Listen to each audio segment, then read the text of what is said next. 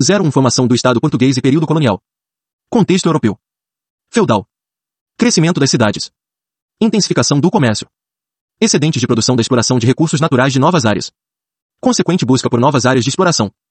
Poder descentralizado. Os estados modernos com poder centralizado na figura do rei começam a surgir, em processo que dura séculos. Portugal precocemente. Apogeu do processo na Europa entre 1450 e 1550. Expansão da fé cristã, não sem contragolpes. Formação do Estado português. Século XII, Condado portucalense. Concedido a um nobre de nome Henrique que teve importantes vitórias militares do território de Portugal durante a Reconquista.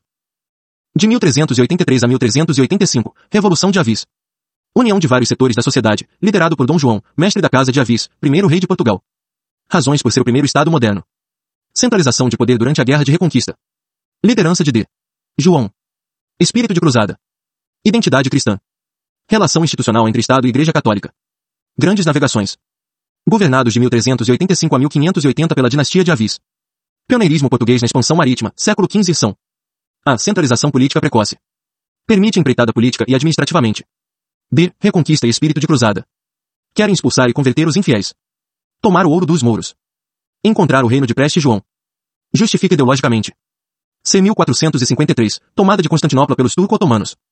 Genoveses financiam os portugueses para encontrar uma rota alternativa às Índias. Permite as navegações financeiramente. D. Escola de Sagres. Tradição de práticas náuticas inovadoras que eram utilizadas no Mediterrâneo e que passaram a ser usadas na expansão marítima. Aperfeiçoamento do quadrante astrolábio, permitindo-se orientar pelos astros. Construção de caravelas, barcos leves e velozes que se aproximam muito da Terra. Permite empreitada tecnicamente torna possível o périplo africano. Marcos da Expansão. 1415, Ceuta. 1433, Cabo Bojador, Gileuanes. Conhecido inicialmente como Cabo do Medo. Saara Ocidental.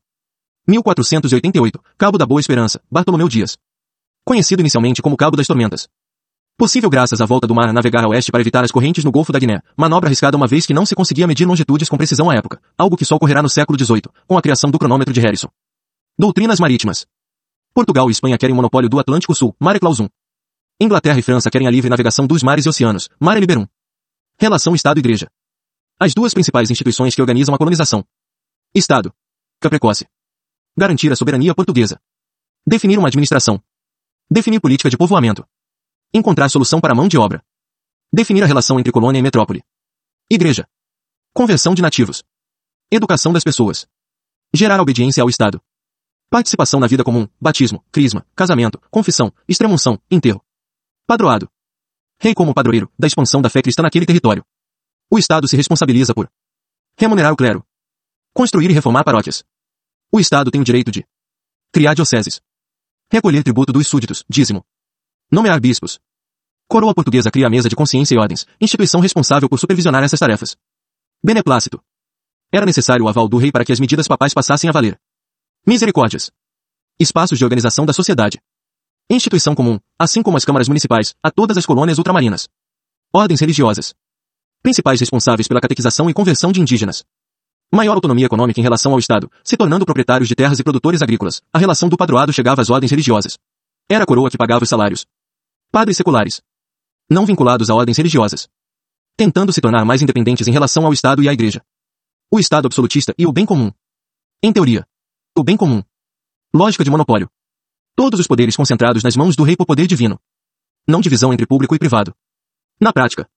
Coroa em vez de rei. Corpo burocrático de governo tinha muito peso nas decisões. Restrições ao poder real. Reinado de D. João IV, de 1640 a 1656. Bem comum. Medidas fiscais para limitar o poder do rei de impor empréstimos ou se apropriar de bens privados. Noção de que o monarca perdia legitimidade se atentasse contra o bem comum. Administrações coloniais, mediação das ordens de Lisboa e das necessidades imediatas dos colonizadores. Qual a divisão cronológica mais comum para o período pré-independência? Estrutura político-administrativa. Cronologia. De 1500 a 1530, período pré-colonial.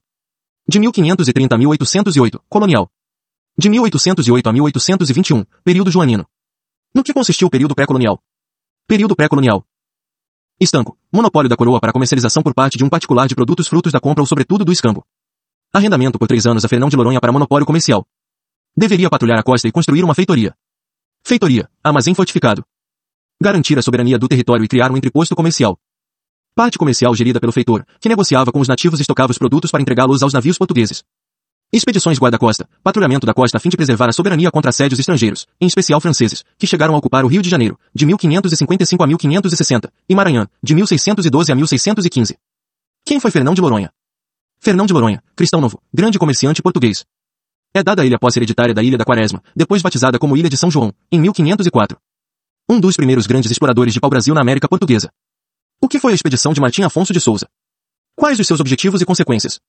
De 1530 a 1532, expedição do Martim Afonso de Souza. Nobre militar português.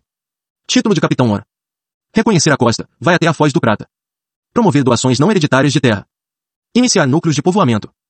Fundar a primeira vila, São Vicente. Polêmica. Alguns defendem que Martim Afonso recomenda a coroa à forma das capitanias hereditárias, que já estavam sendo testadas com plantio de cana em ilhas do Atlântico. Outros defendem que a decisão pelas capitanias hereditárias foi tomada em Portugal por D. João III e apenas comunicada a Martim Afonso. 1532. Decisão pelas capitanias hereditárias.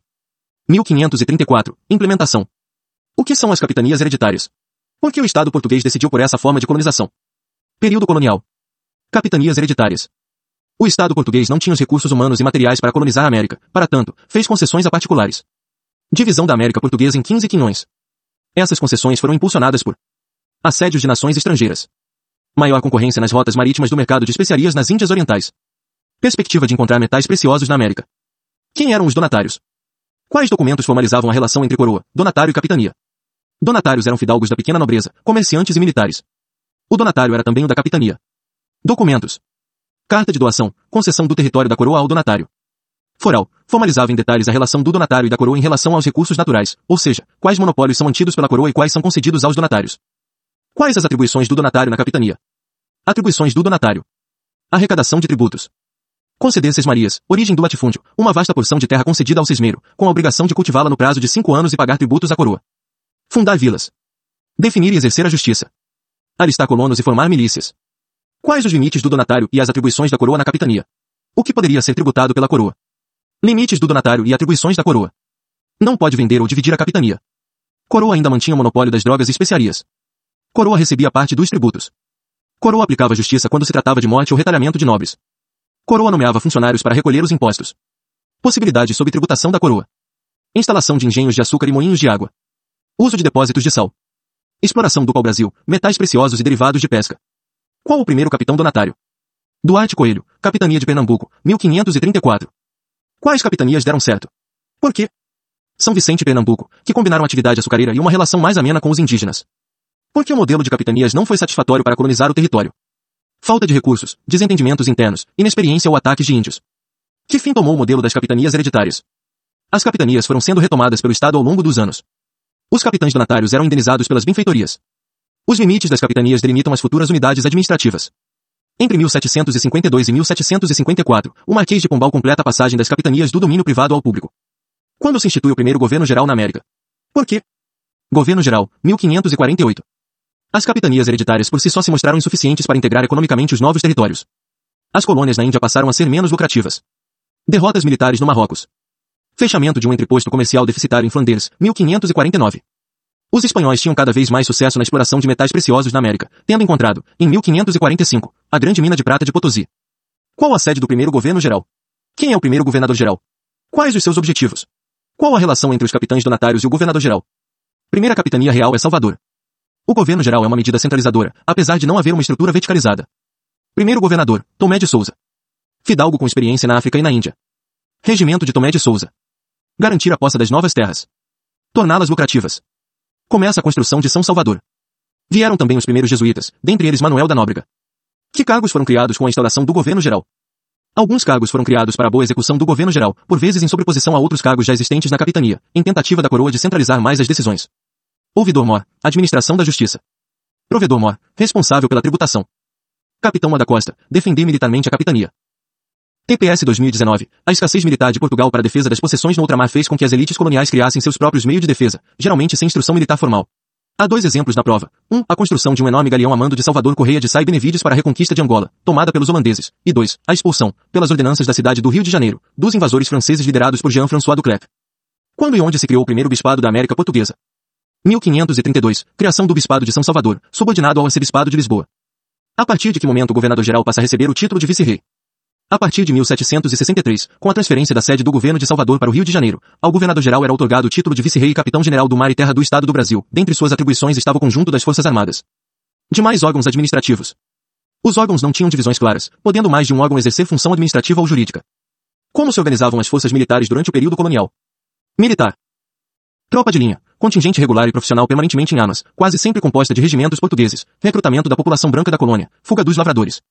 Milícias, tropas auxiliares, recrutamento forçado na colônia, serviço obrigatório e não remunerado. Corpos de ordenança, todo o resto da população masculina, entre 18 e 60 anos, com exceção dos padres, força local, sem recrutamento, atividade era periódica frente a tumultos ou acontecimentos extraordinários. Como se organizava a justiça durante o período colonial? Justiça. Juízes. Ouvidor da comarca, nomeado pelo soberano por três anos. Tribunais da relação, julgavam os recursos das decisões, eram presididos pelo governador, da capitania, o vice-rei, governador-geral, apenas na Bahia, depois BA e Rio de Janeiro. Como se organizava a fazenda durante o período colonial? Fazenda. Junta da Fazenda, arrecadar tributos e determinar a realização de despesas, também presidida pelo governador de cada capitania. O que eram as câmaras municipais? Quem poderia participar delas? Quais os seus poderes? Câmaras municipais. Administra as vilas locais. Era composto por membros natos, não eleitos, e representantes eleitos. Conselho de três vereadores. Tinham acesso e votavam os homens bons, em geral brancos, proprietários de terras e escravos, além de cristãos velhos. Espaço das elites locais e do monopólio da política local. Mais autônoma que as outras instâncias administrativas, apesar de seu poder ter variado ao longo do tempo, sendo diminuído em momento posterior. Possuíam finanças e patrimônio próprios. Arrecadavam tributos, nomeavam juízes, julgavam pequenos crimes, mantinham as vias públicas, pontes e chafarizes, controlavam o abastecimento das vilas. Junto com as misericórdias, são os únicos pontos recorrentes em todas as colônias ultramarinas. As câmaras municipais não apenas sobreviveram à independência, mas se reforçaram. Legisla, apesar de ser mais próxima do executivo. Força centrífuga quer concentrar atribuições em direção a si própria. Representação dos interesses das periferias. Local de negociação e conflito entre centro e periferia. O que é o Conselho Ultramarino? Por que foi criado? Após a restauração e a assunção dos Bragança, é preciso reorganizar o Império Português. Havia perdido regiões lucrativas para os holandeses no Nordeste e na África. Tentativa de verticalização administrativa para aumentar a arrecadação. Conselho Ultramarino. Três nobres portugueses administram o Império Português Ultramarino. Indicam um juiz de fora para o lugar de um dos vereadores nas câmaras municipais. Quais foram as divisões administrativas da América Portuguesa? Divisões administrativas da América Portuguesa. 2. Governos gerais, coexistindo em três períodos. De 1572 a 1578, Governos Gerais do Norte e Sul, Ouro de Touro, no Sul. De 1608 a 1613, Governos Gerais do Norte e Sul. 1621, 6 e fim 1774, Estado do Brasil e Estado do Maranhão, dividido pelo Rio São Francisco. 1774-1815, Vice-Reino do Brasil. Qual a cronologia das divisões administrativas da América Portuguesa a partir da criação do Estado do Maranhão? Cronologia das divisões administrativas da América Portuguesa. 1621, criação do Estado do Maranhão. 1626, instalação efetiva do Estado do Maranhão. Sede em São Luís. 1652, extinção do Estado do Maranhão. 1654, recriação do Estado do Maranhão e Grão-Pará. Sede em São Luís. 1751, mudança do nome para Estado do Grão-Pará e Maranhão. Sede oficial em São Luís, mas, na prática, os governadores gerais passam a residir em Belém. 1772, Estado do Maranhão e Piauí, sede em São Luís, mais Estado do Grão-Pará e Rio Negro, sede em Belém, mais Estado do Brasil, sede no Rio de Janeiro. 1774, Vice-Reino do Brasil, sede no Rio de Janeiro. O que é mercantilismo? Que práticas são adotadas em relação às matérias-primas e produtos manufaturados? Mercantilismo. Conjunto de práticas econômicas que foram utilizadas em maior ou menor grau pelos Estados europeus entre os séculos XV e XVIII. Manutenção e expansão dos monopólios de recursos naturais, com especial atenção aos metais preciosos, pela importância, na consolidação do Estado, da moeda metálica, Tentativa de proibir ou evitar a saída de matéria-prima, a partir da alta tributação, assim como facilitar sua entrada. Incentivo à exportação de produtos manufaturados competitivos no comércio internacional, assim como evitar sua importação. O que é exclusivo colonial? Que práticas comerciais faziam parte dessa noção? O exclusivo colonial. Noção de que a colônia contribui na autossuficiência de recursos da metrópole, inserindo-se na lógica mercantilista do monopólio, devendo-se evitar a participação de outros estados na exploração de seus territórios, como o transporte, por navio, de mercadorias oriundas da colônia para venda direta em outros países. Tentativa de máxima diminuição dos custos de exploração na colônia, para maior obtenção de lucro na venda na metrópole, assim como vender importados na colônia, sem concorrência, pelos maiores preços possíveis. O exclusivo se deu por muitas maneiras, arrendamento, exploração direta do Estado, criação de companhias privilegiadas de comércio, etc. Qual o histórico das práticas mercantilistas na América Portuguesa? Histórico das práticas mercantilistas na América Portuguesa. Variação entre períodos de maior liberdade econômica ou maior centralização, com concessões especiais à Holanda ou Inglaterra. Ápice das práticas mercantilistas no século XVIII, com Marquês de Pombal, quando eram postas em dúvida em partes da Europa. A coroa portuguesa não tinha capacidade de impor de maneira indiscutível o seu exclusivo metropolitano. Os holandeses, que tinham os maiores centros comerciais da Europa à época, foram grandes parceiros econômicos dos portugueses, transportando sal e vinho portugueses e açúcar brasileiro, em troca de produtos manufaturados como queijo, cobre e tecidos. Após o declínio da influência holandesa, os ingleses ocupam lugar privilegiado nas relações comerciais de Portugal e, consequentemente, de suas colônias. De 1530 a 1571, relativa liberdade econômica nas primeiras décadas de ocupação efetiva do território. 1571, Dom Sebastião decreta exclusividade dos navios portugueses no transporte de mercadorias, coincidindo com a expansão da produção de açúcar. De 1580 a 1640, União das Coroas Ibéricas, maior restrição na participação de outros países no comércio com a América Portuguesa, em especial da Holanda, que estava em guerra com os espanhóis. De 1640 a 1649, restauração da coroa portuguesa sob João IV, relativa à liberdade econômica. 1649, novo sistema de comércio centralizado e dirigido por meio de frotas. Foi criada a Companhia Geral do Comércio do Brasil, a partir do capital de cristãos novos. Foi transformada em órgão governamental em 1694. Ainda assim concessões eram feitas aos holandeses e ingleses. Tratado de 1654 por Cromwell garantia aos ingleses a possibilidade de negociar com o Brasil, exceção feita aos monopólios da Companhia Geral do Comércio do Brasil. 1765. Extinção do sistema de frotas por Marquês de Pombal, que queria diminuir o papel dos ingleses e intensificar o comércio. Criou as companhias do Grão-Pará e Maranhão e a Companhia de Pernambuco e Paraíba. Acompanhamento bibliográfico. 1. História das Relações Internacionais do Brasil. 2.2. Questão Christ e Questão Web. 2.3. Pós-guerra. Piora na relação com a Argentina. Melhora com GB e Estados Unidos. Explica a relação Brasil e Argentina entre 68 a 76. 2. O Brasil no Rio da Prata. Gratuito. Capítulo 2. Guerra do Paraguai. 3. História da política exterior do Brasil. Ainda a síntese mais eficaz para o CAC, apesar de a linha de pensamento da banca não ser mais essa. Leitura para complementar o fichamento. O controle do prata. 4. Navegantes, bandeirantes e diplomatas. Gratuito. Capítulo 9.